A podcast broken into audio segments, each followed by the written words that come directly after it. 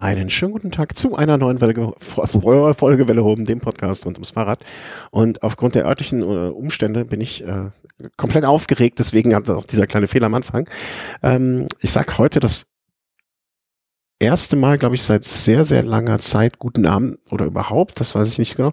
Äh, schönen guten Abend aus München. Hallo Thomas. Ja, hallo, schönen guten Abend aus München. Ja, äh, wir sitzen hier nämlich beim Thomas. Hurra, das Oktoberfest äh, wie viele Kilometer von hier ist das entfernt? Hm, vier, vielleicht. Vier, fünf. Äh, tobt. Der alte zusammengesoffene habe ich eben schon auf einer Bank liegen sehen.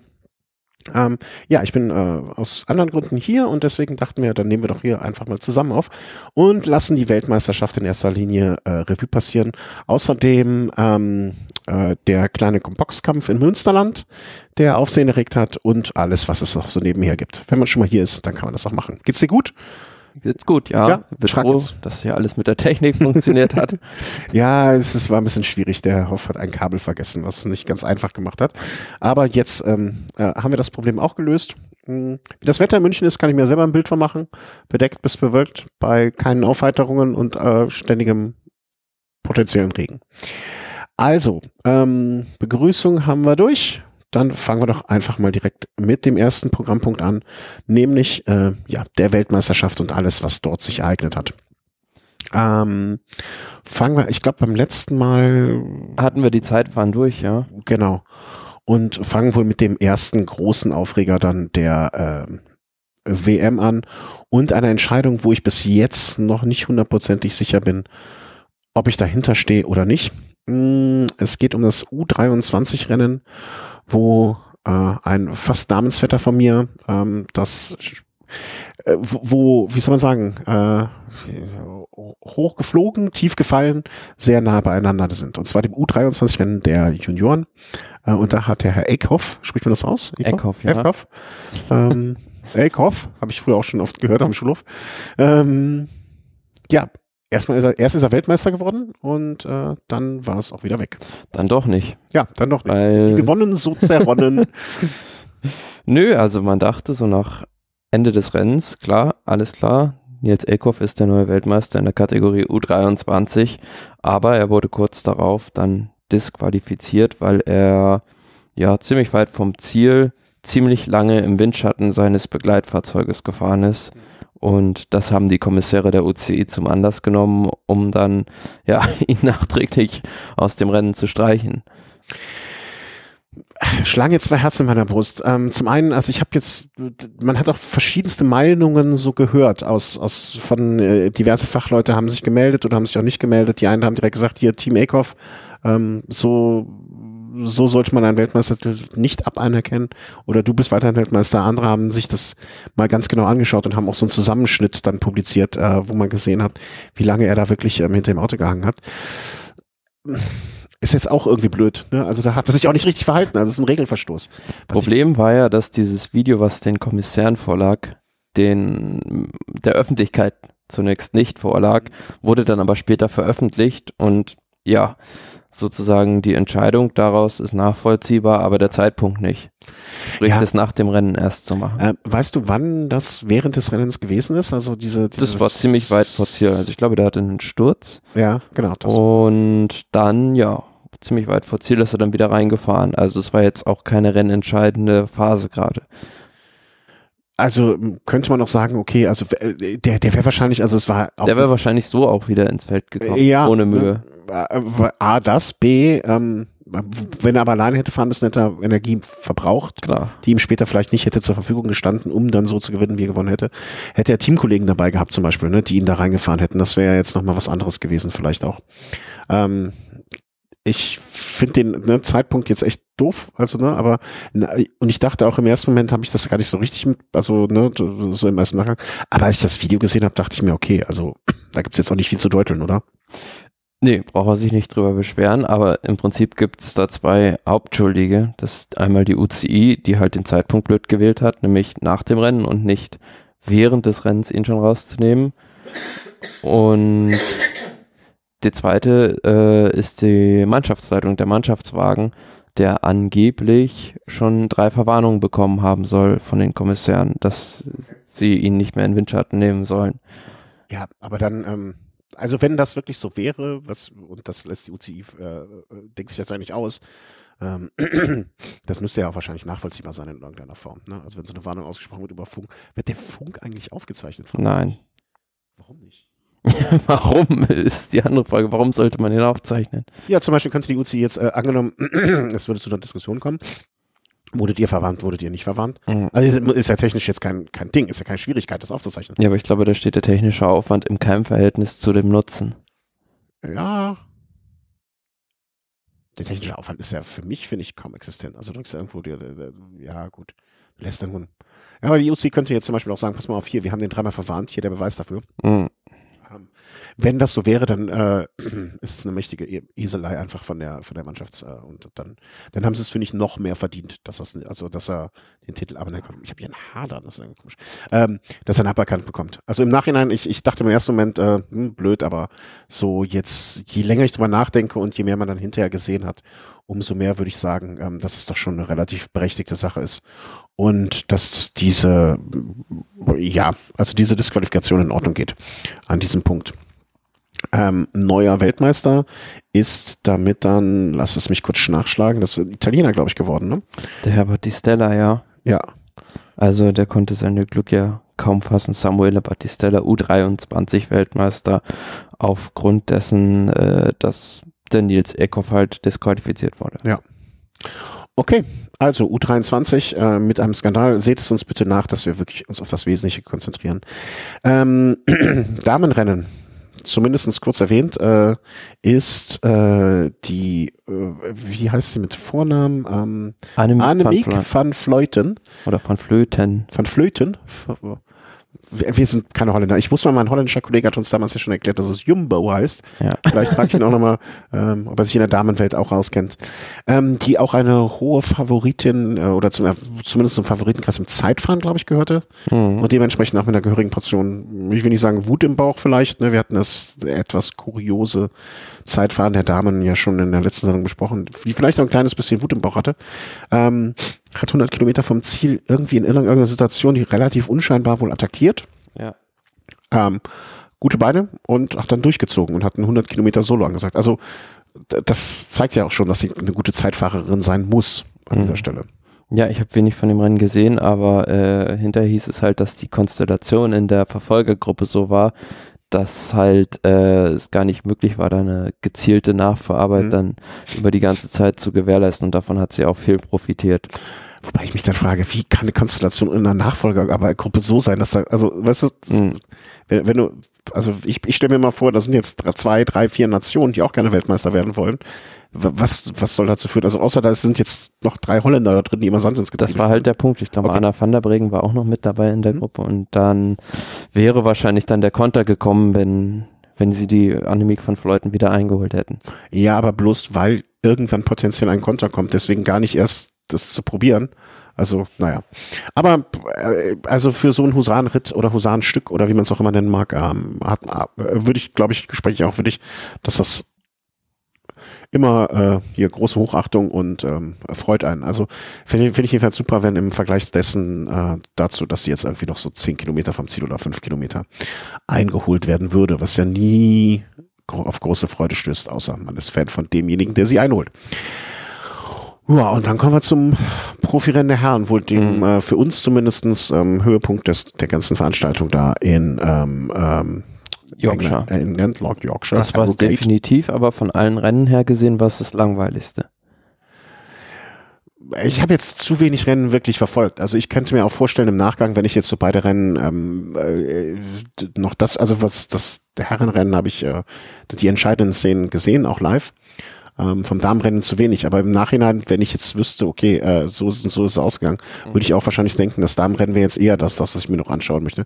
Obwohl es im Herrenrennen natürlich auch Szenen gab, die es zu besprechen gibt und wo man sagt, okay, das war schon ähm, schon auf jeden Fall, aber es war einfach bedingt durch die Distanz und die Witterungsbedingungen, dass wenig Leute sich aus der Deckung gewagt haben und das alles im Prinzip durch ein oder zwei Aktionen entschieden wurde.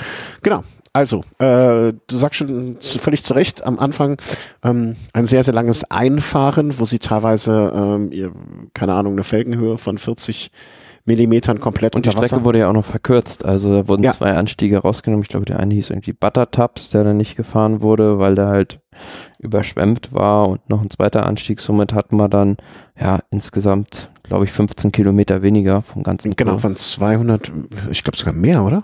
260 waren es am Ende, waren es nicht mhm. mal 284? Äh, ja, also, kann schon hinkommen ja, aber es war deutlich weniger, zehn Prozent vielleicht, aber nun ja, ähm, es war immer noch schwer genug. Ähm, es stand wirklich teilweise, keine Ahnung, vier, fünf Zentimeter Wasser auf der mhm. Straße, ähm, so dass man äh, wirklich, äh, also das sah teilweise aus, als wenn die, keine Ahnung, also ich hätte da Schiss, also ich als Nicht-Profi hätte da Schiss durchzufahren einfach. Man weiß ja nicht, ist ein Gullideckel drunter oder ein Loch einfach nochmal in der Straße. Mhm. Also das war Blindflug. Ja, aber ganz interessant war ja am Anfang die Spitzengruppe, die sich gebildet hatte. Mit ja, zum Beispiel Nairo Quintana und Primus Roglic. Ja. Ja, die wollten sich einfach nur mal zeigen, glaube ich, oder? Oder sie hatten keine Lust, die ganze Zeit im Regen im Feld zu fahren. Äh, ja, okay, das, das äh, mag auch noch, ja stimmt, das mag auch ein Argument sein. Aber ich glaube, also Rock, Roglic war ja äh, nicht jetzt in Topform, um es mal vorsichtig zu sagen. Nein. Die, die haben einfach mal Hallo sagen wollen, glaube ich.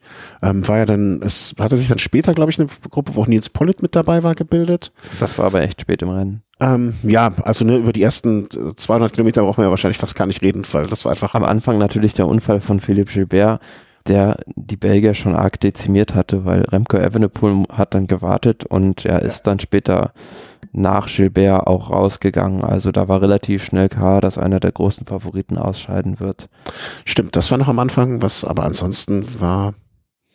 Also müsste ich jetzt müsste ich jetzt lügen, dass irgendwas besonders mir in Erinnerung geblieben ist von den ersten äh, paar paar hundert Kilometern. Ähm, später kam es dann dazu, dass äh, eine, wie eigentlich bei fast jeder WM, die auf so eine Art von Kurs geführt wird, dass es einfach ein großes Feld ist, eine, eine Gruppe geht weg. Mhm. Entweder du hast Glück, dass du in dieser Gruppe bist und kannst dann noch in den Gruppe, äh, Kampf um die Weltmeisterschaft eingreifen oder ja, du fährst in einer Gruppe, in einer größeren Gruppe mit 30, 40 Leuten hinterher, meistens ein, zwei Minuten Abstand, kommst nicht mehr dran und bist dann eigentlich der Gelackmeierte des Tages. Ja, so war es dann auch. Also ja. in der drittletzten Runde war es, glaube ich, wo die entscheidende Attacke gefahren wurde von Van der Poel. Und da haben sich auch einige überraschen lassen, beziehungsweise ich kann mir vorstellen, dass Peter Sagan oder Greg van Avermaet erst eine Runde später mit dieser Attacke gerechnet hätten. Mhm. Und ja, als dann einmal das Loch da war, haben sie es auch nicht mehr zubekommen, weil die wussten alle genau, die Favoriten, sie haben genau einen Schuss und der muss sitzen und äh, ja, wenn das nicht klappt, dann kann ich das Rennen nicht gewinnen. Und ja, da war nur Trentin da noch dabei. Mats Petersen, der war, glaube ich, schon mit Stefan Küng vorne zu dem Zeitpunkt. Mhm. Nils Pollitt wurde da aufgefahren und ähm, an diesem kleinen Anstieg hatte da so ein bisschen das Pech, dass er, ich glaube, beim Daniel Felipe Martinez am Hinterrad war und der dann einen Motorplatzer hatte. Und dann hat er ein Loch gehabt von was waren das, zwei, drei Sekunden, war aber nicht mehr im Windschatten und, oben auf der Kuppe war immer noch zwei, drei Sekunden hinten, aber dann haben die halt vorne zusammengespannt und der konnte nicht mehr rankommen. Ja. Und dann hatten wir eine Gruppe mit fünf Fahrern, glaube ich, mit Küng, mit Moscon, ja. mit Petersen, Petersen ähm, Evenepoel, nee. Trentin. Äh, Trentin, genau. Und ja, die fuhren dann so vor sich hin, erstmal. Genau, die haben erstmal ordentlich zusammengearbeitet, weil alle das gleiche Interesse hatten. Vor allen Dingen äh, zwei Italiener, ne, die dann natürlich äh, ähm, äh, sich da ganz entspannt hinten. Wobei in dem Moment, also, um vielleicht mal diese Konstellation dann zu beschreiben kurz. Also ich spiele mit meiner Kleinen dann immer das Spiel, ähm, so, für wen bist du? Und äh, dann musste ich erstmal erklären, dass ich auf keinen Fall für Muscon bin. Also der, ich bin eher für alle vier anderen, aber nicht für Muscon. Das hat sie nicht verstanden, wie man gegen einen sein kann. Also das äh, in ihrer Jugendlichkeit, ähm, das Prinzip gegen kennt sie noch nicht. Das finde ich sehr schön erstmal. Mm, und dann, äh, für wen hast du dann also in dem Moment gedacht, dass also, also ich dachte eigentlich, es wäre entschieden, dass Mathieu van der Poel Weltmeister wird. Ja. Auf jeden Fall. Aber van der, war Evenepoel habe ich eben gesagt, ne? Mathieu, nee, äh, natürlich nicht. Ähm, ist echt in dem Moment schon. Ich, also ich will nicht, äh, ne, also ich glaube 90 Prozent der Hörerinnen und Hörer äh, wissen natürlich, wie es ausgegangen ist. Ich dachte mir, der hat so eine Leichtigkeit, also der hat, der, so wie der jetzt da drin mitfährt. Also hast du zu dem Ja, das lustige war, es war jetzt ausnahmsweise mal umgekehrt. Das heißt, ich kannte das Ergebnis und du hattest ja. auch umgeschrieben, äh, bitte nicht spoilern. Deswegen, ähm, nun ja. Also ich dachte, ich, ich hatte in dem Moment so ein bisschen die Daumen gedrückt, ähm, also äh, gegen Moskon und ich dachte mir, mein Gott, also der, der junge, äh, der junge Niederländer, der hat noch genug Gelegenheiten. Ich habe so ein bisschen Stefan Küng, einfach so aus äh, Schweizer, Deutscher, also, ne, äh, Definitiv, äh, ja, weil das auch taktisch hervorragend gemacht, weil der wusste, der hat nur die Chance, wenn er in der frühen Gruppe irgendwie geht und sich dann andockt und dann auch versucht, ja, über ein hartes Tempo die Leute aus der Gruppe rauszuwerfen, weil im Sprint hat er gegen die richtig super Klassikerfahrer keine Chance. Hat jetzt sonst auch noch nicht so viel gewonnen, ne? Also zweimal äh, drei Etappen Tour de Romandie, zwei Bing Bang. Also in dem Moment dachte ich so, ach komm, dem drückst du jetzt so ein bisschen die Daumen und ähm, auf jeden Fall wollte Moscon die Reifen, äh, die Luft aus den Reifen lassen. Moscon hat dann ja auch einmal abreißen lassen irgendwann im Anstieg, mhm. ist wieder rangefahren. Aber als ihm das gleiche dann eine Runde später wieder, ich glaube sogar in der gleichen Situation passiert ist, äh, war der Motor geplatzt und da war es dann aus bei ihm. Also dann äh, konnte ich, konnte ich hinter Moscon so, Häkchen, der wird's nicht, super. Äh, wenn ihr euch fragt, warum wir so gegen, oder ich gegen Moscon bin, der muss einfach mal die letzten 15 Folgen hören. In jeder zweiten Folge hat er sich irgendwas geleistet. Ja, und dann ähm, passierte was, äh, was wohl, wenn man die WM so als Ganzes betrachtet, vielleicht die Szene der WM ist. Ja, dass Mathieu van der Poel dann einfach rausgefallen ist aus der Gruppe. Man dachte erst, der hat einen Defekt, aber der ja. konnte nicht mehr. Also der stand still. Ja, der, ich dachte auch, der, der guckte auch so nach unten im ersten Moment, ne? Und das war wahrscheinlich eher so ein resigniertes Gucken, aber ich dachte auch, dem, dem, da ist irgendwie die Kurbel abgebrochen oder irgendwas im Tretlager oder sowas. Aber ich hab's, ich kann mich nicht erinnern, wann ich das letzte Mal im Profisport jemanden gesehen habe, außer jetzt ein Helfer, der irgendwie ne, seine Arbeit verrichtet hat und links rausfährt, mhm. aber der wirklich so dermaßen eingegangen ist. Erinnerte so ein bisschen an Kwiatkowski bei der Tour de France.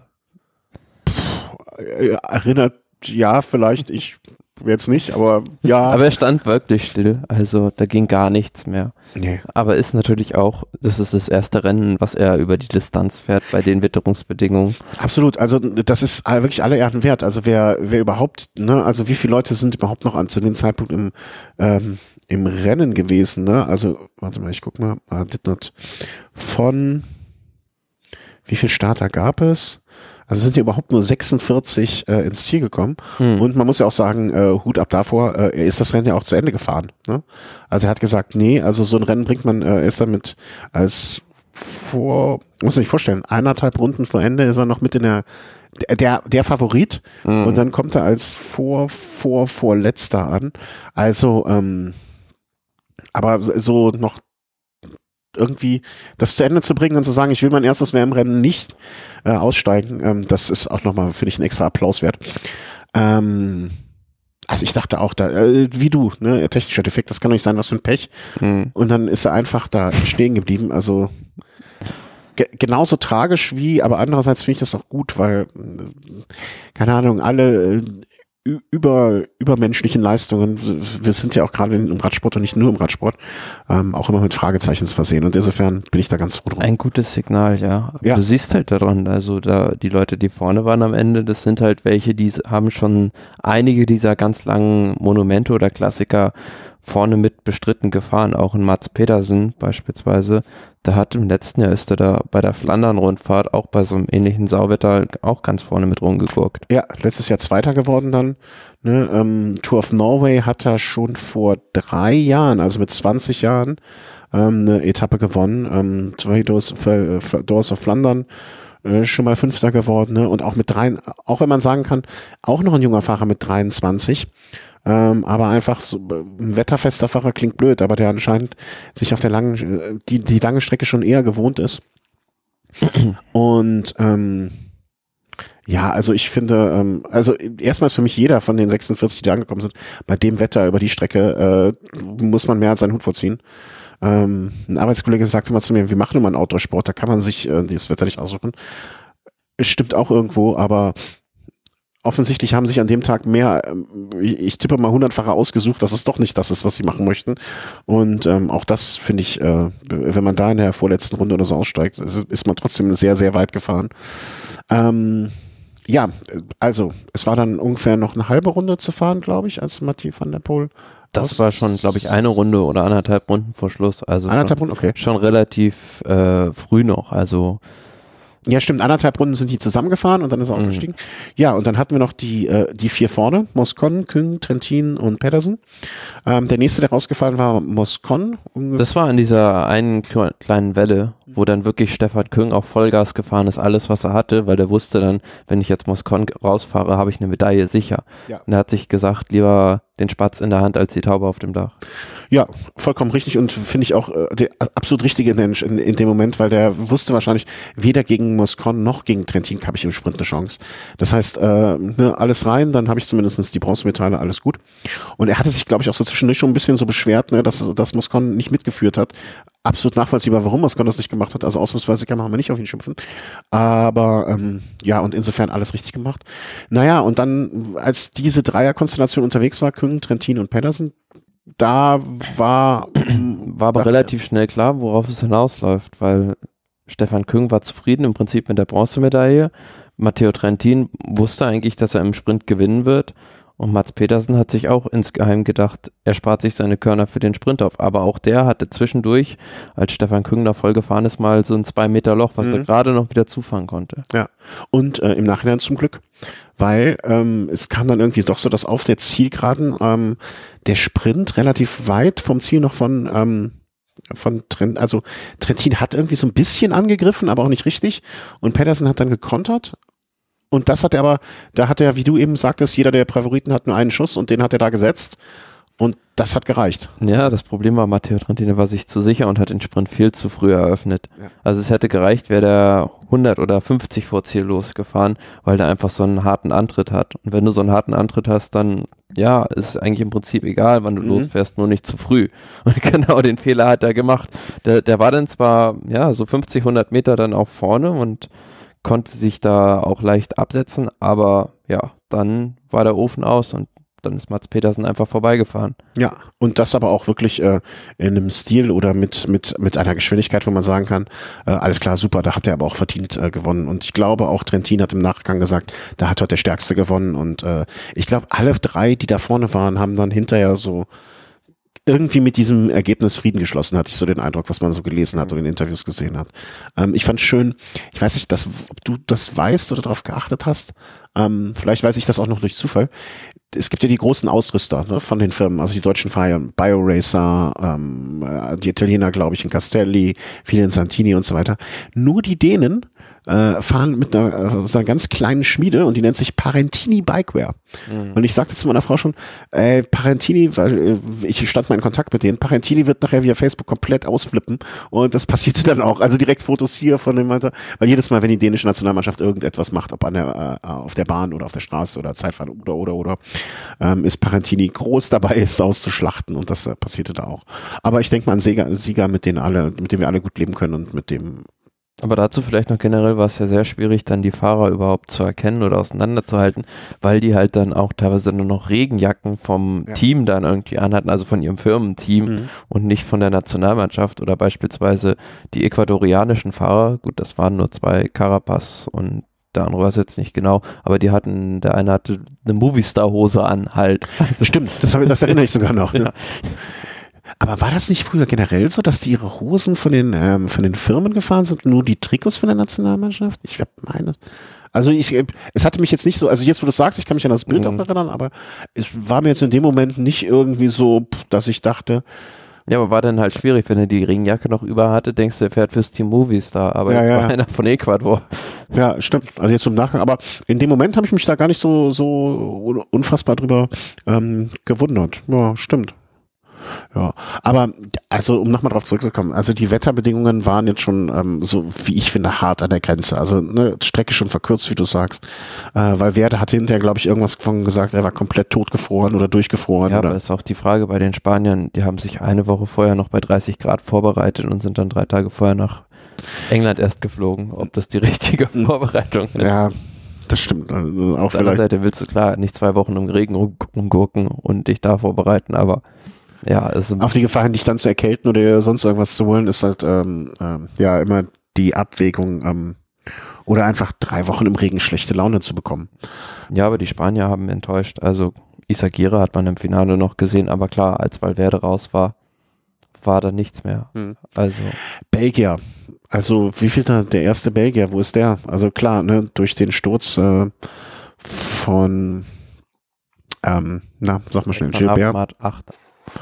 Äh, ja, genau. Ne, das ist jetzt auch etwas. Äh, ja, aber wie gesagt, ich glaube, Greg van Avermaet und auch Peter Sagan hatten auf die nächste Runde gesetzt und gar nicht so früh mit dem Angriff, mit dem Entscheidenden gerechnet. Und man hat ja auch gesehen, Peter Sagan, der hat seine Wut noch rausgelassen, ist nochmal aus dieser Gruppe rausgefahren. Ja, ja genau. Und verzweifelt versucht, versucht nochmal da die Lücke ein bisschen zu schließen. Aber ja, am Ende Platz 5 worum ihn wahrscheinlich auch noch viele beneiden werden, aber er hat sich einfach mal verpokert in dem Rennen. Aber was willst du machen, wenn du als äh, mit der Slowakei unterwegs bist? Da hast du natürlich auch nicht so viel mannschaftliche Unterstützung wie die Belgier beispielsweise. Ja, aber ein Peter Sagan ist ja jetzt immer schon bekannt dafür gewesen, dass er auch ohne die große mannschaftliche Unterstützung es geschafft hat. Und ähm, ja, Sagan war im Prinzip der erste von den Verfolgern dann. Aber das ist halt, kann für einen Peter Sagan ja auch nicht der Anspruch zu sein, der erste der Anspruch sein. Der erste nee, Erfolg. Klar, wenn du dreimal Weltmeister warst, dann ja, willst du es auch wieder. Also dann äh, wäre wär nicht er. Und 29 jetzt auch noch im besten im besten Alter. Aber da waren wirklich in dieser Gruppe waren äh, Van Avermaet, dann war auch ein ähm, na, Degenkolb mit dabei, wo man sich auch so im Nachhinein dachte, naja, okay, also jetzt, ne, wenn er. Nach der Vuelta hätte man ihm so ein Ergebnis eigentlich nicht zugetraut bei der WM. Nee, Beziehungsweise, ja, wenn es vielleicht noch ein bisschen anders gelaufen wäre, dann hätte er auch noch weiter vorne landen können. Absolut, guck mal, er ist jetzt, er ist jetzt in der Gruppe mit, äh, zeitgleich mit Christoph, der Siebter geworden ist. Also hättest du mir jetzt vor, nach der ähm, Vuelta gesagt, er macht eine Top-10-Platzierung, dann hätte ich gesagt, ein Eisbecher Pinocchio, dass das nicht passieren wird. Ne? Und ähm, klar, er ist jetzt 15. geworden, aber in der gleichen Gruppe. Ja, ja. mein Tipp, Alexander Christoph hat äh, fast dann noch, äh, wäre der ganz vorne gelandet, wäre die Verfolgergruppe ja, das stimmt. angekommen. Wen hatte ich denn noch mal äh, auf, dem, auf dem Schirm? Weiß ich gar nicht mehr. Für mich die Daumen drücken wollte. Naja, wurscht. Ähm, aber ja, die Deutschen sind dann recht gut gefahren. Also auch als Nils Pollitt dann da nicht mehr rankam, ist er nochmal für Degenkolb in der Gruppe gefahren. Und die haben ja das gemacht aus ihren Möglichkeiten, was möglich war. Ja, die zwei haben das damit gestaltet. Bemerkenswert natürlich auch, dass äh, im Sprint vor John Degenkolb Carlos Alberto Betancourt angekommen ist. Äh, warte, das habe ich jetzt gar nicht mitbekommen. Äh, wenn du das sagst, das stimmt, stimmt. Der Kolumbianer ist da noch, was hatte der denn da zu suchen?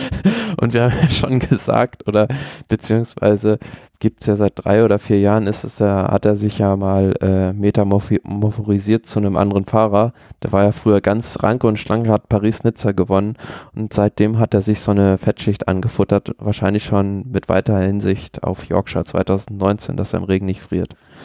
Ja, aber das ist dann, ähm, kann er jetzt wieder zu, zur alten Form wieder aufschließen. Also er hat aber auch seit 2014 nichts mehr gewonnen, ne? Wenn man das mal so kennt. Nichts äh, Besonderes, ja. Ich glaube, er hat mal an, bei der Hammer Series was gewonnen, aber. Ja, gut, das ist jetzt nichts, was ein Fahrer wie er ähm, vielleicht. Nee, aber überraschend auch so die Kolumbianer. Quintana ist stark gefahren in der Ausreißergruppe und auch ein Esteban Chavez, dass der das Rennen zu Ende gefahren ist, hätte man so nicht erwartet. Mhm. Pogacar auch noch äh, vor äh, auf 18 reingekommen ist, also auch gar nicht so weit hinter der ähm, äh, ersten Verfolgergruppe, sag ich mal. Ne? Michael Matthews, auch jemand, den man eigentlich weiter vorne hätte gesehen. Also komische WM, komisches Wetter vor allen Dingen für mich jeder der 46 ein Sieger, äh, der bei dem Wetter so lange durchhält. Und wenn man sich jetzt vorstellt, Petre, wie spricht man das, Vakoc? Peter Vakoc. Petre Vakoc, 60 46.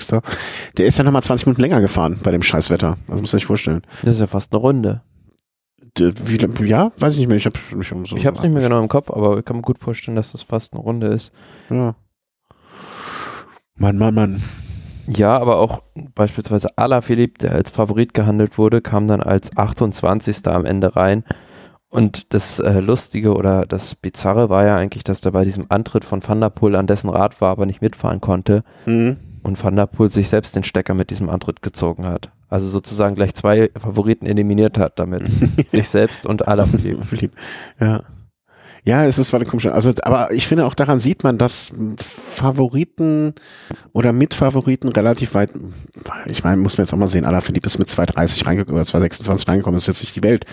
Aber das Fahrer, die man wirklich vorne gesehen hat, ähm, es überhaupt nicht geschafft haben oder nicht äh, überhaupt nicht das Rennen mitgeprägt haben. Und andere Fahrer oder jetzt Van der Poel vielleicht auch als einer derjenigen und andere Fahrer wie jetzt ein Pedersen oder auch ein Stefan Küng, die man vorher vielleicht nicht so auf dem Schirm hatte, ähm, dass die das Rennen mitgeprägt und dann am Ende auch auf dem Podium beendet haben, was ja auch ein Zeichen dafür ist, dass die Umstände einfach sehr, sehr ungewöhnlich waren oder zumindestens Umstände waren, unter denen vielleicht manche Fahrer ihr Potenzial abrufen konnten und anderes einfach nicht, ja, potenziell nicht abrufen konnten. Ne? Also Mats Petersen ist einer, der kommt super bei Regen zurecht. Ja. auch John Degenkolb ist einer, der kann da gute Leistung bringen, aber es gibt halt Fahrer, denen liegt das nicht. Und ja, ja überrascht war ich ja von dem ganz, ganz schlechten Abschneiden der Heimmannschaft der Briten. Ja, waren die überhaupt da? Also ich habe da nichts, äh, also so richtig viel haben wir, hat man da nicht mitbekommen, ne? Wir waren da. Ich glaube zumindest Garen Thomas ja, ist ja äh, gestartet, aber ist halt auch dann raus. Raus, ja. Adam Yates raus. Ja. Swift und einer, dessen Namen ich nicht aussprechen Ciao, kann. Geo Gegenhardt. 26 und 31. Ja. Das ist schon, also auf so ein Parcours, das ist ja normalerweise ein Parcours, der einem Garen Thomas total liegt. Mhm. Mit, den, mit den Anstiegen auch so eine Chance und vor heimischem Publikum bekommt man auch nicht mal so schnell nochmal nee, geschenkt. natürlich nicht. Und ja, der wird, ja, vielleicht hat er nach der Tour de France ein bisschen zu lange gewartet, um wieder in Form zu kommen. Ja, oder einfach Luft raus. Ne? Das kann ja auch immer mal sein. Ähm, es wurde ja jetzt auch vorgestellt, der WM-Kurs für 2020, wenn ich das richtig mhm. mitbekommen habe. Ne? Hast du da was mitbekommen? Also ja, mit dem Col du Forclas, der ah, ja. rund um Aigle wird die Runde gefahren, also um den Hauptsitz der UCI.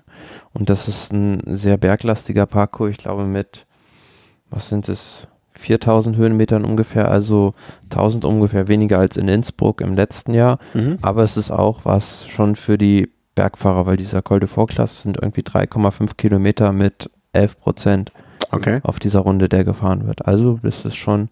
Also definitiv nichts für die Sprinter. Äh, Sprinter sind dieses Jahr wieder. Äh, 2020 braucht man sich auch keine Gedanken machen. Aber 2020 ist natürlich extrem interessant wegen den Olympischen Spielen in Tokio weil die sind äh, unmittelbar nach der Tour de France und ja. es wird für einen Fahrer sehr, sehr schwierig werden, sowohl die Olympischen Spiele oder die Tour de France, die Olympischen Spiele und die Weltmeisterschaft miteinander zu kombinieren. Also alle drei. Ja.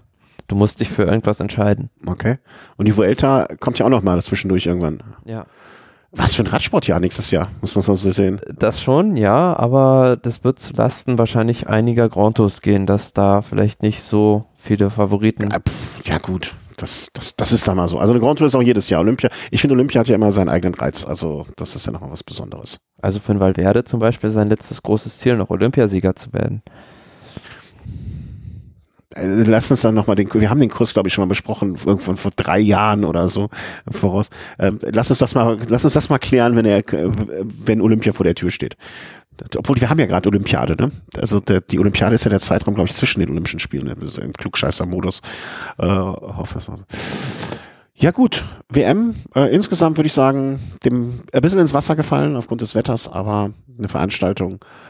Mai, wenn man in England eine Veranstaltung macht, dann muss man damit ja schon fast rechnen oder kann man sich nicht wundern, wenn das passiert. Traditionell 3. Oktober, Münsterland Giro. Ich finde es ja schön, wenn irgendwelche Daten miteinander verknüpft sind. Tag der Deutschen Einheit, Münsterland Giro. Mh, gestern, du bist noch nie das Jedermann-Rennen mitgefahren, oder? Nein. Hast du eigentlich Interesse, was mal machen? Das ist auch, glaube ich, unspannend, oder? Zum Abschluss der Saison mit Sicherheit ja. schon. Also äh, ich habe jetzt gesagt, das ist mit Sicherheit unspannend. Also ich hoffe nicht, dass mir jetzt irgendein Münsterland Giro äh, Fanatiker das negativ auslegt. Ich, ich kenne es auch nicht. Also war das jetzt eine völlig un unfundierte ähm, Äußerung. Aber ein Rennen, was natürlich auch für die deutschen Teams irgendwie mit einer gewissen ähm, Prestige verbunden ist, wo man sich gerne zeigt, wo man seinen Sponsor nochmal präsentieren möchte, wie du sagst, äh, bewusst am Ende der Saison. Und pff, ja, also, aber das Wetter wurde im Prinzip aus Yorkshire adaptiert. Ja. Also auch da hat es geregnet. Und äh, so wie ich das gehört habe, gab es auch kurz vorher, ein paar Tage vorher, noch einen Rohrbruch an einer Stelle äh, auf, der, auf der Strecke in Münster. Ach, guck mal, Entschuldigung, wenn ich unterbreche, aber jetzt sieht man hier auch das äh, Riesenrad, oder? Oder ist da immer ein Riesenrad? Ah. Äh, ja, Entschuldigung, das war jetzt völlig auf der Weg. Äh, Rohrbruch wie in Spanien, ne? Muss ich äh, äh jetzt wird Ja, es gab, es gab da einen Rohrbruch und in, in Münster musste die Strecke dann nochmal umgelegt werden, weil da eine Baustelle da natürlich war. Ah, okay. Naja, so können andere Leute mal zugucken. Ja, insgesamt ein Rennen mit jetzt ein paar kleinen Erhebungen zwischendurch, aber jetzt nichts mit irgendeiner. Beute äh, für die Sprinter. Ja, das war es schon immer und sollte es auch immer bleiben oder wird es auch wahrscheinlich immer bleiben. Ähm, wir bekamen übrigens mal eine Rückmeldung, fällt mir gerade ein, zu dem Hamburger Rennen. Also mhm. ob du das gesehen hast, ne, dass sich das aufgrund der Topografie äh, sich jetzt auch schlecht verändern wird und äh, verändern lässt und das ist in Münster ja nun auch der Fall. Ähm, Sprintentscheidung muss man, äh, kann man nicht, äh, also wie erwartet. Knappe Kiste, aber auch mit einem sehr schwierigen Zielgrad. Natürlich war es dann, ja, für Pascal Ackermann am Ende schwierig noch vorbeizukommen überhaupt mhm. aus äh, technisch-organisatorischer Sicht. Ja, und dementsprechend holte sich von ähm, äh, ich kann mir den, ich kann das nicht aussprechen, den ersten Teil des Team namens von Quickstep. Äh, König. Bitte? Der König. Ja, weiß ich nicht, kann ich mir nicht merken. Der König, Quickstep. Für mich ist Team Quickstep immer Team Quickstep. Es sind blau-weiß und Quickstep und kommen aus Belgien und machen Laminat. Oder äh, wie heißt das andere? Äh, äh, nicht Laminat, hier. Parkett. Parkett. Genau. Ja, ähm, und dementsprechend holt sich Hodek, spricht man ihn aus? Hodge, Hodge, ja klar, also Südamerikaner. Äh, Hodge, äh, ein Sprinter, der mir ehrlich gesagt bisher noch nicht besonders untergekommen war, der jetzt auch äh, mal abgesehen von Katalonien-Rundfahrt eine Etappe, Tour de Polen-Rundtappe, Tour of Norway, Deutschland-Tour eine Etappe, aber ansonsten jetzt kein Fahrrad, der schon groß aufgefallen ist. Holte sich das Ding in Münsterland, vielleicht mal größter Sieg bisher, würde ich jetzt nicht behaupten, aber. Ja, aber hat er schon einige prestigeträchtige Rennen gewonnen. Also ist eines der größten Talente im Sprint ja auch 23 Jahre alt, äh, ist bei Quickstep als Sprinter ja auch nicht gerade schlecht aufgehoben. Ähm, ja, aber es gab ja dann eigentlich noch, äh, und dadurch, dass es in der Sportshow dann auch noch lief, noch einen äh, deutlich größeren Aufreger vielleicht. Ja, nach dem Ziel, also es gab, um zur Erklärung dazu, äh, es gab im Sprint einen Sturz. Mhm. Äh, Seneschall war, glaube ich, auch der Fahrer, der sich am Hinterrad von Maximilian Walscheid aufgehangen hatte und dann zu Sturz kam. Aber so wie ich das gesehen habe, hat er sich einfach nur umgeguckt. Also als Anfahrer hat, wollte sich durchsacken lassen durch das Feld, hat sich umgeguckt und sich dann am Hinterrad von Walscheid aufgehangen. Mhm, okay. Aber es ist ja Grundregel Nummer eins beim Radfahren, niemals umgucken. Ja, und, und vor, vor allem nicht in einem Massensprint. Ja, und vor allem, wenn du dich durchsacken lässt, ne? Also was, was, was, was suchst du denn da hinten? Ja, jedenfalls kam er dadurch zu Sturz und äh, meinte, dafür Maximilian Walscheid verantwortlich machen zu müssen. Weil äh, die einzige Erklärung, die ich jetzt hätte, wäre, wenn, äh, wenn Walscheid eine Welle gefahren wäre rüber. Aber warum sollte er eine Welle fahren, um seinen Hint und den sich durchsackenden Fahrer abzuräumen? Also jetzt, äh, selbst wenn das so gewesen wäre, kann man ja dann wirklich da überhaupt nicht von irgendeiner Absicht sprechen. Ähm, ich finde schon, er haut ihm so richtig einen von, von der Seite auf den Helm. Ja. Ne? Ich musste dann, als ich, als ich das Szene jetzt das erste Mal, du hast es mir gestern geschickt, äh, gesehen habe, muss ich denken, kennst du noch diese eine Prügelszene, wo sich die zwei Fahrer mit den, mit den Laufrädern schlagen? Mhm, Barredo und Rui Costa. Äh, offensichtlich die. Ähm, ich finde, wenn sich so Radfahrer in ihren Klamotten prügeln, sieht das immer ein bisschen albern aus. Also ich habe noch nie eine ernsthafte Auseinandersetzung. Immer so, so, wie so kleine äh, so Robben, die sich prügeln oder so. Aber er hat natürlich eine größere Trefffläche. Also er hat ihm ja nur am Helm getroffen und zum ja. Glück glücklicherweise hat Maximilian Walscheid den Schlag auch noch kommen sehen. Ja, also das, äh, wir werden es an der Stelle verlinken. Ähm, ne? Auf der anderen Seite vielleicht nicht so schlau, sich mit einem der größten Fahrer im Peloton anzulegen. Ja, andererseits, wenn du wütend bist, ne, also wenn du wütend bist, guckst du wahrscheinlich gar nicht mehr drauf, wem du da eine tachelst. Aber das war, ähm, das war schon, äh, ist schon eine lustige Nummer, ne? Seine, seine Teamkollegen haben ihn auch dann direkt äh, aus der äh, aus der Schusslinie genommen. Ähm, müssen wir mal, müssen wir mal gucken. Also es wird mit Sicherheit noch eine Sperre nach sich ziehen. Ja, also zumindestens, äh, also es hat sich jetzt niemand wehgetan, ne? Walscheid weiß, äh, hat dann im Interview auch geäußert, er hat gar nicht mitgekriegt, was ihm da hinter ihm, hinter ihm passiert ist. Er wusste Und, ja wahrscheinlich auch gar nicht, warum der ihn jetzt angeht. Ja, ja. Ähm, war vielleicht, also wie gesagt, verprügelnde Radfahrer sehen immer lustig aus, finde ich. Also das ist nie, nie so, dass man denkt, die tun wollen sich ernsthaft wehtun, ähm, sind nur ein bisschen Dampf ablassen. Gab es ja auch in diesem Jahr bei der Tour de France zwischen Tony Martin und Luke Rowe. Ja, ja, genau. Das sah ja auch nicht so aus, als wenn die sich wirklich wehtun wollen würden. Ne? So äh, du, du böser Bube. Ähm, ja, äh, schön, äh, schöne Geschichte und äh, was heißt schöne Geschichte, ne? Ist natürlich keine schöne Geschichte, aber ähm, kurios, kurios, ein Kuriosum. Eine Randnotiz, die äh, Erwähnung ähm, zurecht gefunden hat bei uns. Ähm, vielleicht gibt's noch, es gibt bei YouTube zu allem irgendwie die Top 5 oder Top 10. Mhm. Vielleicht äh, können wir direkt mal gucken. Die Top 10 Best Cycling Fights. Äh, oder unter, wie würdest du das gucken? YouTube. Cycling Fights. Obwohl, das ist ja meistens, gucken wir mal, ähm, ob es sowas gibt. Cycling Fights. Äh, Furious Pro Cycling Race. What the fuck Cycling Fights? Das äh, hier, also du kannst jetzt nicht sehen, ne, auf meinem Rechner. Äh, so. Das, ja, klar. Das weiß ich jetzt nicht mehr. Was war das? Pools, der hat einem Zuschauer das Handy weggenommen und weggeworfen. Weil? Ja, weil der Zuschauer ihn genervt hat. Ach so. Ja, kannst du machen. Dann, äh, äh, das sieht mir hier aus wie, was? Platz 4? Was? Das geht mir alles ein bisschen zu schnell. Ach so, ja, das ist äh, aus dem Amateursport die eine Szene, die berühmte, wo der eine Fahrer den anderen umkippt und dann von den Zuschauern über die Brücke geworfen wird, glaube ich. Ähm, das ist jetzt, ist jetzt für euch auch wirklich weniger lustig, äh, um ehrlich zu sein. Entschuldigung. Äh, vielleicht sollten wir das an dieser Stelle beenden. Ähm, ich, ich, haltet euch fest. Also merkt euch mal, ne, guckt einfach bei Top 5 What the fuck Cycling Fights, dann werdet ihr genauso was zu lachen haben. Ich äh, nehme den Link schon mal auf für die Shownotes. Äh, sieht immer albern aus.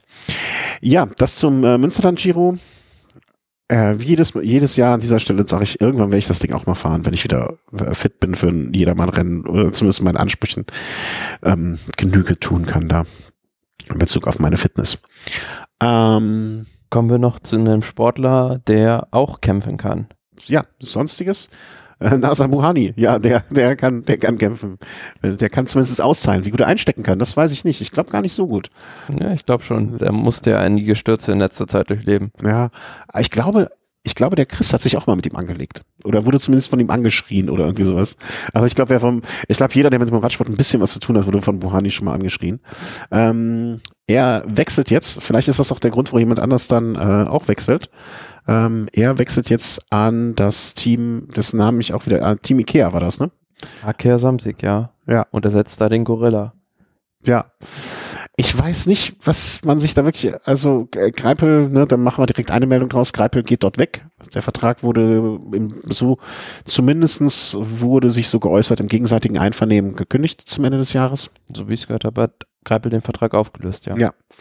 Und, aber, also was hat denn Buhani so in den letzten Jahren gewonnen? Das war ja jetzt auch nicht so Ich denke, darum geht es der Mannschaft ja nicht, sondern der kann halt. Ist Stimmung in der Bude haben oder was? Nee, aber der kann halt, äh, ist für die, für den französischen Markt sehr wichtig, weil der kann halt Tour de Eurum, Metropol oder sonst irgendwie was, kann der drei Etappen gewinnen, ja, okay. wovon hier keiner Notiz nimmt, aber äh, für den Sponsor in Frankreich ist es natürlich äh, eine Prestigeangelegenheit. Ja, okay, wenn man das so sieht. Äh, wenn er auch vielleicht nicht mehr die ganz großen Siege rausfährt, aber er fährt dann in Frankreich seine sieben, acht Saisonsiege ein, was dann schon viel wert ist. Ja, aber dieses, also ne, dieses Jahr sehe ich da nicht so viel, dass er gewonnen hat, aber du hast wahrscheinlich recht, ne? Den, und mit 29 hat er ja jetzt auch noch das Potenzial, ein paar gute Jahre zu kriegen. So ist es. Ähm, da kannst du vielleicht den Greipel äh, hat drei Etappen vom Giro gewonnen, drei Etappen äh, Vuelta, ne, das sind auch, muss man auch erstmal fahren, ne? dreimal äh, Dauphiné. Ja, für, der, für das Team ist es mit Sicherheit eine kluge Entscheidung, oder wahrscheinlich oder hoffentlich eine kluge Entscheidung. Greipel müssen wir jetzt mal abwarten. Ähm, ich würde mir wünschen, dass er, äh, dass er nochmal irgendwie was, ein Team bekommt, wo er nochmal zumindest einen Sieg fahren kann. Ich finde, das wäre jetzt so ein ziemlich sang- und klangloser Abgang, mhm. wenn er jetzt nichts mehr finden würde. Also das, äh, ich fand den Abgang zu Arkea schon ein bisschen komisch, also dieses Zweitligateam. Ähm, ich kann und mag mir irgendwie nicht vorstellen, dass der nicht nochmal einen guten Vertrag irgendwo kriegt, oder? Kann ich mir schon vorstellen. Dass, dass er keinen Vertrag mehr kriegt. Dass er einen bekommt. Okay. Ich hatte schon puh, doppelte Verneinung und dann noch einen Vertrag. Ähm, welches Team, welches, bei welchem Team siehst du ihn? Vielleicht beim Team Dimension Data, wo Cavendish weggehen wird wahrscheinlich. Ja. Oder ja, es gibt einige Teams, die noch vielleicht auf der Suche nach einem Sprinter sind. Ja, und er, er, man weiß ja auch, dass er ähm, also ein loyaler, gut hart arbeitender Fahrer ist, der jetzt vielleicht mal ein Pecher hatte oder vielleicht auch. Wie zum Beispiel deine Mannschaft, EF Education First, die haben auch keinen Top-Sprinter. Ja. Ja, also meinen Segen hätte er. Ne? Bin, ich bin mal gespannt. Ich würde mir halt, wie gesagt, nur wünschen, dass er noch einmal irgendwie die Chance bekommt, bei einem großen Rennen in Topform am Start zu gehen und noch mal einmal. Ich glaube, wenn er jetzt irgendetwas gewinnt, ich ja, ich will jetzt noch nicht mal so weit denken an Monument, aber ähm, es reicht schon die Gläuler Nacht. Die Gläuler Nacht hat er immer im Griff. Ich, weißt du, weißt du, was ich cool fände? Wenn er einfach nochmal rund um, oder was heißt nochmal, hat er ja noch nie gewonnen, äh, rund um Köln. Ich glaube, das ist so ein Ding, was er sehr, sehr, sehr gerne gewonnen würde. Und Fall. ich glaube, die sollen ihm einfach mal, die sollen im Hintergrund einfach mal Geld fließen lassen. Lass ihn das Ding gewinnen. Hier, das, äh, super Idee, ähm, äh, für festschreiben hier. Der soll einfach mit dieser, da ist doch auch die deutsche Nationalmannschaft angetreten mit so einem komischen, ne? Sollen ihm einfach keinen Vertrag mehr geben. Der fährt mit dieser deutschen Nationalmannschaft das Ding und irgendwelche Zuschauer werden ja alle anderen abräumen können. Hinten der Anstieg, ne? Bensberger Schloss, einfach mal alle anderen umschmeißen. Ja. Nee, aber das, dann soll man ihn das doch gewinnen lassen. Der macht's dann wie Rowan Dennis, fährt dann auch mit ungebrandetem Material. Ja, genau. Bereitet sich die ganze Saison nur auf rund um Köln vor. So, so, so, so, so, so ein Fahrrad, wo draufsteht, äh, irgendwie äh, Ricolon oder so, anstatt Ridley oder die sind auf Ridley gefahren, glaube ich, bei Lotto, ne? Ähm, ja, irgendwie sowas. Also das finde ich jetzt noch einen schönen, ne? Also da, wenn er, wenn er sich irgendwie die ersten Monate zu Pfingsten ist das immer, soll er sich die ersten vier Monate nur auf Rund um Köln immer die Strecke lang fahren, jeden Tag dreimal. Ähm, das wäre, das fände ich jetzt ein Abgang mit Stil. Hm, ich hoffe, dass das, ich hoffe nicht, dass es so kommen wird, sondern dass er noch ein Team findet, mit dem er das auch richtig fahren kann. Äh, wenn nicht das, dann aber ähm, so etwas in der Richtung ja, Buhani äh, zu Agea hat mir schon gesagt. Ähm, De La Cruz äh, zu den Vereinigten Arabischen Emiraten. Da hat man ja auch immer schon gesagt, die rüsten auf bis zum geht nicht mehr. Und äh, ja. Transferstrategie bislang. Bitte gute? Gute Transferstrategie, ja. den Vertrag mit Pogacar verlängert, dann auch Philipsen verlängert, ein ganz junges Talent, De La Cruz geholt von Team Ineos, ein sehr, sehr vielseitig einsetzbarer Fahrer und auch beispielsweise Davide Formulo für die nächste Saison von Bora Hansgrohe auch ein super Fahrer für die Klassiker geholt. Ja. Schon, äh, ja, sehr schlau. Was in der Breite, in der Breite verstärkt auch, ja. Ähm, nächste Kurzmeldung, Christian Knees verlängert seinen Vertrag. Habe ich, hatte ich schon gar nicht mehr auf dem Schirm irgendwie. Also hast du das Fand noch? ich überraschend. Ja. Ich dachte, das läuft jetzt aus, um ehrlich zu sein. Ja. Weil auch irgendwie, da kam auch nichts, da wurde auch nicht von irgend, also es kommt sehr, sehr spät, finde ich, ne? Also als wenn man da lange für gebraucht hätte. Vielleicht auch so ein bisschen das Team Ineos geguckt hat, wen können wir stattdessen holen, keinen gefunden haben und ihm dann noch mal ein Jahr genommen haben, wirkt ein bisschen auf mich so. Ähm, also ich freue mich für ihn, weil habe ich jetzt nie ein Hehl hier draus gemacht, dass ich sowohl äh, zumindest bevor es zum Fracking-Team wurde, Sympathien für das Team Sky hatte äh, und André Greipel da immer sehr, sehr ähm, ich hätte mir jetzt auch nicht vorstellen können, dass der nochmal zum anderen Team geht, oder? Nö. Also das wäre, wenn irgendwie hätte das sowas sein müssen wie ein Team Alpecin, was auf einmal nur noch unter deutscher Flagge fährt, weil irgendein Sponsor rauskommt wäre und den hätten sie als Kapitän de la Route mit der mit der Option auf hinterher weiterarbeiten da. So eine Option hätte ich mir noch vorstellen können, aber ansonsten, dass der jetzt nochmal zum Team, äh, keine Ahnung, äh, FDJ geht oder so, das äh, irgendwie äh, nicht. Und ich glaube, das ist auch so ein wie soll man sagen, so ein Fahrer, wo man als, also ich verstehe nicht, dass, also, wie soll man das sagen? Ähm, dass Ineos ihn nicht schon früher, ich meine mit 38 irgendwann geht's jetzt mal zu Ende und der war ja für ähm, damals, ähm, na, sag mal schnell, ich komme jetzt nicht auf den Namen. Froome war ja ein wichtiger, wichtige Bezugsperson, auch wichtiger Helfer. Ne? Ich dachte mir, okay, wenn jetzt Knies nicht mehr weiter da bleibt, ist das auch ein Zeichen Richtung Froome, mhm. ähm, dass da vielleicht nichts mehr erwartet wird. Und da andererseits jetzt im Umkehrschluss, dass Knies jetzt bleibt, noch ein Jahr, ja. setzt aber unverständlich ist dann wiederum, die rechte Hand von Froome Pools ist ja weggegangen von dem. Ja, das stimmt auch. Aber vielleicht hat man dann gerade gesagt, okay, wenn er jetzt geht, dann müssen wir zumindest äh, Knies noch da behalten. Ja, das kleine. ja, aber ich glaube nicht, dass denn, ja gut, kann vielleicht sein, dass er die Tour de France nochmal fährt, aber.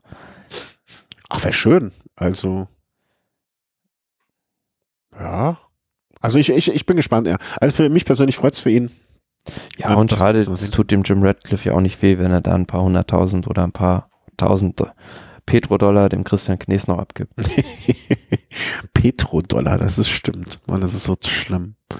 Ich habe letztens auch diskutieren müssen, Ineos ist ja auch ganz groß im, äh, im, im, im Triathlon ja. ähm, unterwegs. Ob man da aber dann gibt es ja auch zum Beispiel, glaube ich, dieses Projekt, dass sie den äh, Marathon-Weltrekord brechen wollen. Ja, irgendwie sowas, genau. Also, da, da schein, die Petrodollars scheinen, scheinen locker auf der Hand zu liegen. Ja. Die werden äh, schön, ja, ich weiß auch nicht.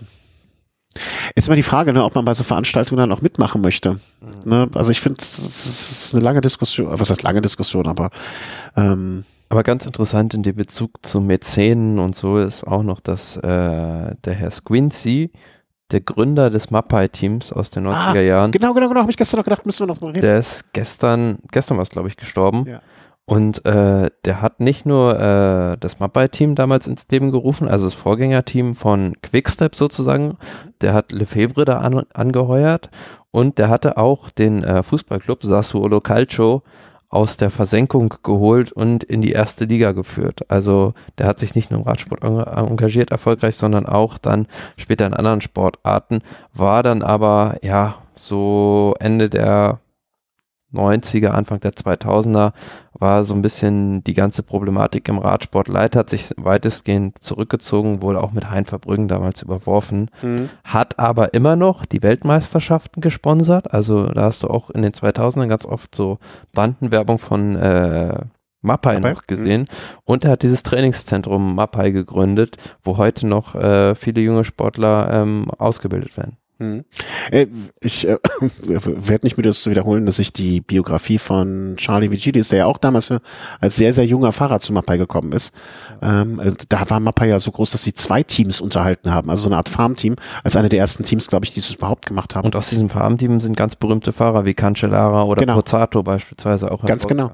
Und das war ja auch das erste Team, was so blöd es klingt, aber auch aufgrund ihrer äh, Trick, nicht, also viele erinnern Mappa ja auch aufgrund ihrer Trikots, die sehr eigenwillig aussahen, zugegebenermaßen.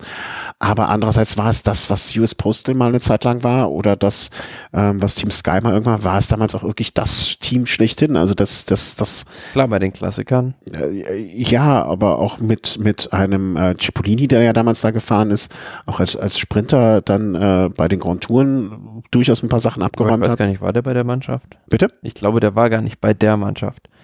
Bei der, bei Mapai? Nein, der war bei Saiko. Ah, stimmt, nee, dann werfe ich das, da, dann werfe ich das durcheinander. Nee, äh, bei, bei Liquigas war er doch bei äh, mit Charles Virginis zur gleichen Zeit, kann das sein? Das könnte sein. Ja. Nee, dann habe ich das, äh, nee, nee. Aber äh, Mapai, ähm, ja genau, mit Youssef zum Beispiel bei den Klassikern, glaube ich auch, ne? Und ähm, da gab es eine Austragung von Paris-Roubaix, da waren drei Fahrer von denen auf dem Podium und sie konnten den Sieger auswürfeln. Das war, das erinnere ich noch, genau. Da gibt es dieses berühmte. Also zumindest den, das Bild ja. ne, hat man noch vor Augen. Ja, und er ist gestorben. Genau, da habe ich mich dran gedacht, dass, äh, dass ich das äh, unbedingt in die Liste eintragen muss, äh, was ich nicht gemacht habe. Ähm, ja, gestorben und äh, ja, wirklich einer der großen Sportmäzenen, ähm, die es da gibt. Und äh, naja, wie man das auch immer sehen mag, ne? Also äh, das war damals mit Sicherheit nicht die einfachste Zeit für den Radsport. Wie sich das mit Jim Radcliffe entwickelt. Also ich glaube nicht, dass er mal den Ruf bekommen wird, äh, den äh, der Herr Mappai, dessen Namen ich äh, mir nicht merken kann, ähm, äh, mal bekommen hat. Also ich glaube, die Zeit dieser Mäzen ist halt vorbei. Habe übrigens in dem Zusammenhang, jetzt schweifen wir komplett ab, aber die Tage ein sehr, sehr interessantes Interview gehört mit einem, das ist jetzt schon auch ein paar Wochen her oder ein paar Monate her, mit jemandem aus der kritischen Fanszene vom Fußballverein äh, FC Schalke 04, damals zu dieser Tönnies-Nummer. Also das ist jetzt auch schon zwei oder drei Monate her, ich habe die Folge jetzt nachgehört. Ähm, aber dass er auch so ein Mäzen äh, durch und durch ist irgendwie und äh, dieses Mäzen zu ist schon irgendwie, also ich sehr, sehr skurril finde ich das. Ja, im Fußball ist es ja noch viel ausgeprägt. Also ja, ja. da hängt ja fast jeder also, internationale Topclub am Tropf eines Menschen. Ja, ja, aber dass das, ähm, also einerseits finde ich das ja, also wenn ich jetzt, äh, angenommen, ich hätte jetzt das Vermögen eines Turniers, der mutmaßlich ein Milliardär ist, ähm, und ich würde mir einen Radsportverein suchen, dann würde ich aber mich so aus dem alltäglichen Geschäft oder so, so viel wie möglich rausholen. Halt, ne? Ich würde da einfach monatlich meinen Check abgeben und würde sagen, pass mal auf, mir tut das nicht weh, aber dem Radsport äh, tut's gut. Deswegen hier habt ihr den Check, macht mal. Manche ist das so wie Radsportmanager spielen dann halt, also die Ja, ja, aber da, da hätte ich gar keinen Bock drauf. Äh, wenn ich so viel cool hätte, dann würde ich mich auch keinen Stress machen. Äh, lieber immer schön hier zu jedem Rennen eingeladen werden, das würde ich machen. Ne? Hier Proseccochen und, und, und, und Scampi, ne, das ist kein Scampi, aber ne, also den, den Spaß würde ich mitmachen, aber den, den anstrengenden, nee, bloß nicht. Ähm, naja, bis, bis ich mit zehn werde, ich werde vielleicht mit zehn vom, äh, keine Ahnung, äh, weiß ich nicht, von was, von mir, vom Podcast, vielleicht so den Podcast mit zehn werden. Ähm, wie sind wir jetzt von Christian Knees zum Mäzenentum von Tönnies gekommen? Boah, dieser Tönnies ist aber auch ein fieser Typ, glaube ich, oder? Was ich da gehört habe, mein lieber Scholli. Äh, Baran Merida äh, löste bereits vor längerem den Vertrag mit äh, Ron Dennis auf. Ja, ähm, genau, das war der Grund, weswegen er nicht mit einem Merida-Fahrrad bei der Zeitverwehrung gefahren Ja, genau, sondern ein BMC-Rad, was jetzt allerdings in dem Moment dachte ich noch, naja, gut, ne, also ist es WM, er hat damals, glaube ich, mit dem BMC-Rad auch die WM gewonnen, wenn ich mich richtig entsinne. An einem ungesunde Mischung aus Aberglaube oder vielleicht doch das bessere Material. Und also da war mir das, das war schon verwunderlich, aber da dachte ich noch, naja, wer weiß. Ähm, er hatte, glaube ich, auch noch den Zeitveranzug aus dem anderen Jahr auch an. Ja. Aber dann kam halt raus, dass sie sich schon eigentlich auch schon vor längerem getrennt haben, beziehungsweise entschieden haben, in unterschiedliche Richtungen zu gehen. Naja, und jetzt ist halt die Frage, ne, was Neues hat man, glaube ich, noch nicht gehört. Also ich habe noch nicht gehört, dass irgendwie Ron Dennis fröhlich, fröhlich bekannt gegeben hat, dass er mit einem neuen Team einen Vertrag geschlossen hat. Ich kann mich nicht erinnern, dass jemals die Situation war, dass ein Weltmeister ohne Team da stand. Mhm. Noch, aber ist ja die Frage, also ich kann mir schon vorstellen, dass ihn einer aufnimmt, aber wenn man nach dem Material geht, müsste er auch für Dimension Data fahren, weil die mit BMC, BMC unterwegs sind, ja. Ähm, aber irgendwie, also ich finde das eine kuriose Situation. Ähm, es, die Zeit läuft ihm ja jetzt auch so langsam weg. Genau, ja. Also ich weiß nicht, bis wann äh, irgendwie, gibt's da so einen Schluss? Nee, ne? Die können weiter ähm, weitermachen. Naja. Ich bin gespannt. Also wie gesagt, wir hatten ja schon mehrfach äh, erwähnt, ne? Also es äh, hat jemand gesagt, irgendwo gelesen, ne? er soll mit seinen Dämonen klarkommen. Ähm, Stinkstiefel, also warten wir mal ab. Ich sehe da irgendwie, ich sehe den noch nicht da irgendwo fahren, aber insbesondere, dass, äh, dass er sozusagen äh, da gut finden würde, wenn er den Stundenweltrekord angreifen würde und sich kein Team suchen würde. Ja. Ja klar, also Zeit hätte er dann ja jetzt, ne? Und eine weitere Bewerbung wäre es für ein weiteres Team auch. Bloß ich glaube, das kostet halt auch Geld. Das ist es aber, wenn ihm BMC das finanziert. Ja. Ich, ich frage mich auch immer, es gibt doch äh, Red Bull als Geldgeber, die machen da, investieren doch auch in die komischsten Sachen. Warum machen die, ne? Das wäre jetzt auch so jemand, wo man mal anklopfen könnte. Ähm, ja, ich bin gespannt. Also klar, wäre das etwas, wie, wie alt ist er? Ist, glaube ich, auch Anfang 30 oder Ende 20, ne? Äh, also da wäre ja durchaus noch, ich sag mal, Raum für, äh, für weitere Fahrten. Ryan Dennis, aktuell 29, genau. Also der hätte ja jetzt noch irgendwie gute fünf, sechs Jahre als Zeitfahrer vielleicht sogar noch. Auf jeden Fall. Und der ist auch ein guter Rundfahrer, ist zweiter der Tour des Swiss gewesen. Ja. Naja, aber ist halt anscheinend auch ein Stinkstiefel. Ne? Das ist so, ja. also, den man nicht unbedingt nur in seinem, äh, seinem Team haben möchte. Ich bin gespannt. Aber das mit dem Zeitfahrweltrekord ist natürlich eine gute Idee. Ja. Da könnte, und er wäre ja jetzt auch ein Kandidat, dem man das durchaus zutrauen würde. Also wenn ich, wenn ich den aktuellen Zeitfahrweltmeister, wem sonst? Ja, aber gut, die Marke, die Viktor Kampanatz aufgestellt hat, die ist schon enorm, aber Warum nicht? Ja, ja, aber das hat man von jeder, was hat man von der Marke von Bradley Wiggins auch gesagt, ne? Also ja. ein Weltrekord ist immer nur so gut, wie bis er geschlagen wird. Ähm, Israel Cycling Academy übernimmt die Katusha-Lizenz. Ja, und da gab es heute jetzt auch die Bestätigung von Katusha, dass der Sponsor zwar bleibt, aber sich dann mit dem Team Israel Cycling Academy quasi als Co-Sponsor zusammentut und ja, diese beiden Teams sozusagen dann wohl fusionieren werden. Okay. Mm, wir hatten ja vorher schon gemustert, was wird aus dem Team, aber die, dieses, das habe ich jetzt nicht kommen sehen, um es mal vorsichtig zu sehen, weil das ist ja jetzt auch ein Haufen Fahrer, die da noch äh, irgendwie. Ja, aber bei Katjuscha Alpecin waren ja jetzt nicht mehr so viele Fahrer unter Vertrag, von daher ist es jetzt keine große Konkursmasse, die da übernommen wird. Konkursmasse, es klingt aber wirklich sehr, sehr, sehr böse. Ähm, wen haben wir denn da noch, der ja, beispielsweise, also Nils Pollitt ist ja das Aushängeschild dieses Teams. Ja, gucken wir mal ab. Katjuscha, da sind gar nicht mehr so viele Fahrer, die jetzt noch einen gültigen Vertrag hätten fürs nächste Jahr. Ah, okay. Ja, wie gucken wir Israel, fahren die jetzt als Israel oder? Israel Cycling Academy. Die haben aber beispielsweise schon Daniel Martin verpflichtet für die nächste Saison. Ja, ja, das hatten wir auch hier besprochen, ne? Ich weiß nicht, wo sehe ich denn hier 2020? Ah, jetzt haben wir das. Sind sie denn schon? Nee, die sind noch nicht da so reingemercht, ne? Also bis dahin. Ach Gott, wenn meine Frau, meine, meine Frau sag ich schon, wenn meine Tochter erfährt, dass es Itamar Einhorn gibt, dann, dann ist alles aus. Ähm, ja, also weiß ich jetzt nicht, habe hab ich jetzt irgendwie weder eine positive noch eine negative Meinung. Also dass es mit dem Team Kartuscha weitergeht, ich glaube, das ist gut für die Fahrer, gut für die Betreuer und so weiter. Ähm, was jetzt die aus schon, ja, aber ich finde generell so Fusionen immer so, ja, es ist in der Regel ein ganz schwieriges Unterfangen, zwei Teams zu einem zu machen. Also es war damals so bei, klassisches Beispiel, was ich immer sage, äh, Radio Shack und Leopard. Ja, genau. Da hat es auch in dem ersten Jahr überhaupt gar nicht funktioniert. Also da war damals noch Johann Bräunel aktiv und der hat sich als Ziel gesetzt, die Schleckbrüder zu trennen. Das fanden die gar nicht toll. Und man muss ja auch sagen, es ist halt immer so, man sagt dann, okay, dann haben die Betreuer weiter einen Job, aber du hast ja jetzt zwei Betreuerstäbe, die zusammengeworfen werden, dann genau. verliert auch die Hälfte der Leute ihren Job. Ne? Also aus der Sicht ist das halt auch nichts wirklich ähm, ähm, etwas, was man zu befürworten hat. Aber mal sehen, ne? Also dann wird ja jetzt auch irgendwie eine Lizenz dann frei. Wo, wo landet die denn? Ja, die übernimmt ja die Israel Cycling Academy. Also die sind dann in der World Tour. Ah, ja, ja, okay. Und die haben die Lizenz von Katjuscha. Und Katjuscha hängt, ist dann nur noch das Dranhängsel. Ja. Ja, warten wir mal ab. Also gucken, was das gibt. Die Frage ist, was passiert mit Alpecin? Äh, hatten die sich nicht eh raus? Nee, die wollten, da war nichts bekannt, ne? Nee, aber die werden sich wahrscheinlich noch weiter im Radsport engagieren, ist die Frage, wo. Ach, ich, ich hätte eine. Also sie werden auf jeden Fall irgendwie was auf dem, ich sag jetzt, das klingt blöd, dieser Ausdruck, aber mitteleuropäischen Markt, also so Benelux, Deutschland, äh, Frankreich äh, ist ja so ihr Goal, glaube ich, als, als oder ihr Ziel als, als Sponsor. Ja.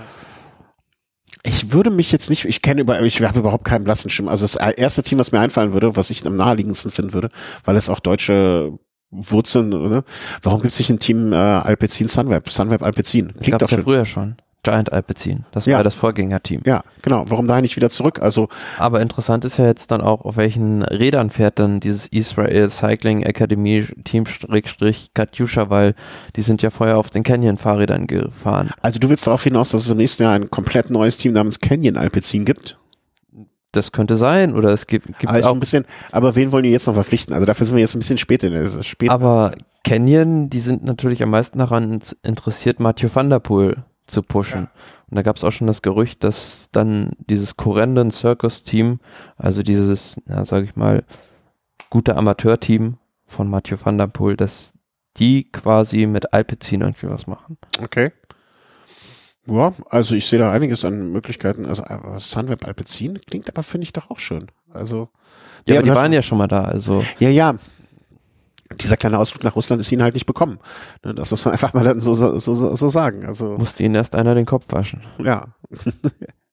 Ja, aber das, das mit Mathieu van der Poel, das klingt jetzt auch gar nicht so, so, also es klingt zumindest als, klingt so, als wäre, als wäre das, wenn es nicht so wäre, eine gut erfundene Geschichte. Problem ist aber auch noch der Fahrer, der wohl 2020 noch bei Olympia, wie ich es gehört habe, im Mountainbike-Rennen starten will und noch sich gar nicht voll auf die Straße fokussieren will.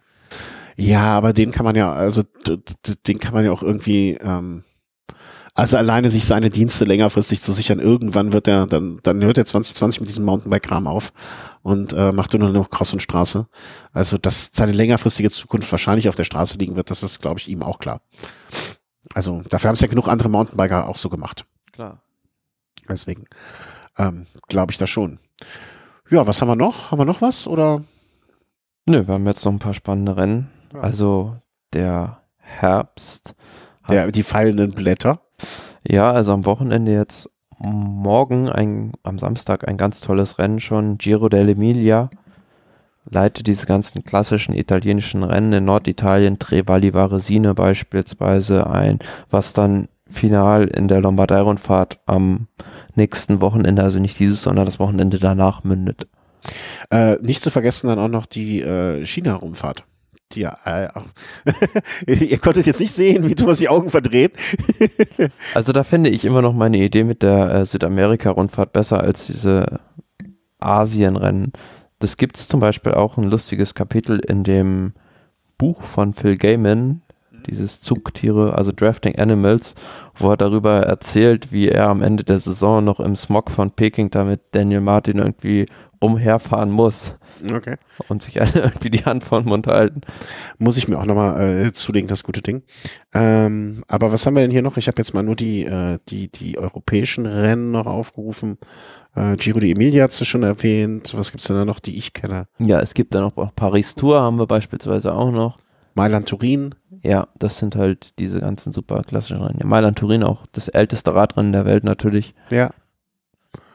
Und ähm, Chrono de Nations ist eigentlich traditionell immer der Abschluss der Saison, also dieses Zeitfahren. Ja, 20. Oktober dann dieses Jahr. Und dann sind wir auch schon bald so weit, dass die Strecken für die nächste Saison bei den Grand Tours vorgestellt werden. Ja, ich glaube am 24. Nee, äh, noch viel früher wurde der Giro sollte jetzt vorgestellt werden, ne?